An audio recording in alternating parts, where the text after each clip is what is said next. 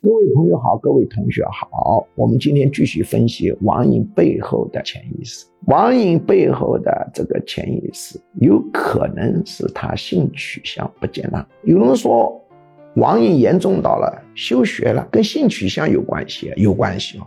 这种例子我们经常发现，但是父母做梦都想不到。他发现自己是同性恋或者双性恋，立刻产生了一个严重的不接纳心理。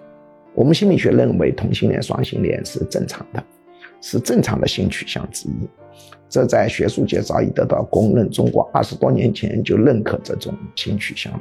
呃，世界多数文明发达国家都允许同性结婚，但是中国的文化提暗示同性恋、双性恋是一个严重的问题。那他不接纳，他就认为这是一个巨大的秘密。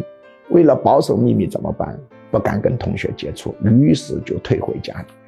突然的烦恼有很多，他又通过玩游戏这个乐子来对冲烦恼。因为我们说过，玩游戏可以增加体内的五羟色胺、多巴胺、内啡肽，刺激前额叶。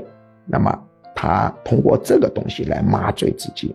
那么对于这种类型的网瘾来访者，一定要对症心理干预，否则你判错了方向，这个效果是非常差的。